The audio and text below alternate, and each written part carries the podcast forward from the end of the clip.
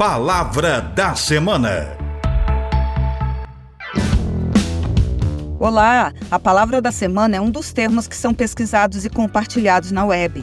A palavra desta semana é indígena. Está em evidência por conta da comemoração do Dia dos Povos Indígenas.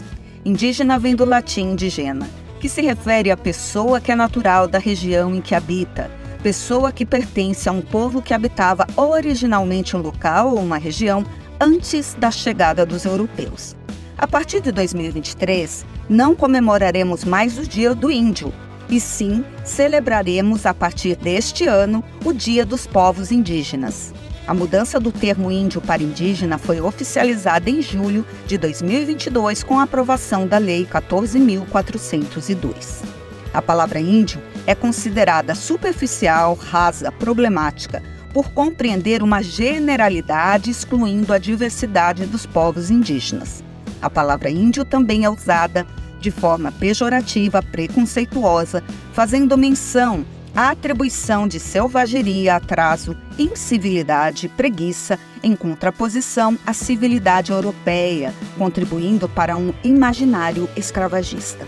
A palavra indígena significa originário, aquele que já estava em determinado lugar, local, antes de todos que vieram em seguida. Percebem a diferença?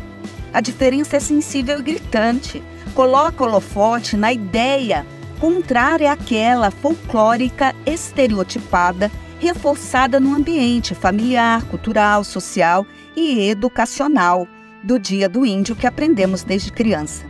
De acordo com alguns dados, a presença dos povos indígenas no território brasileiro data de aproximadamente 12 mil anos antes do processo de ocupação territorial pelos colonizadores. Sim, eu falei 12 mil anos. Se o Brasil vai fazer 523 anos de, entre aspas, descobrimento, os povos indígenas estavam aqui há aproximadamente 11.400 anos.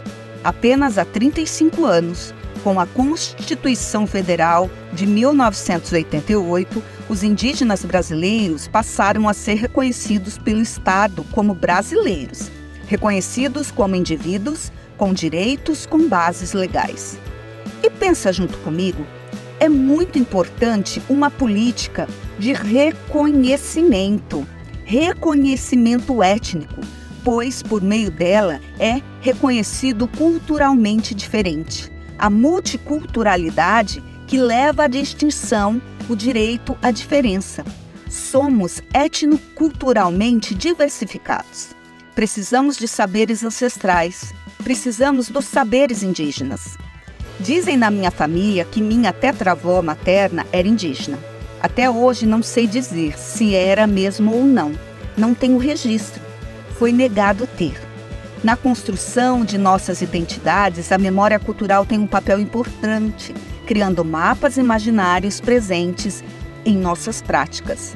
A inexistência causa um vazio, que privilegia a branquitude.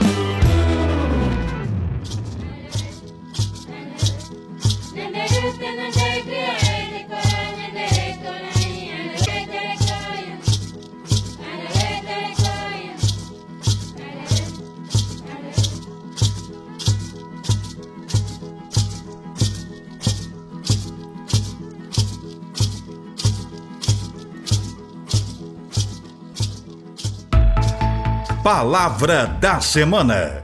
Produção e apresentação: Professora Deise Maria Antônio Sabac, da Faculdade de Filosofia, Ciências e Letras da USP, em Ribeirão Preto.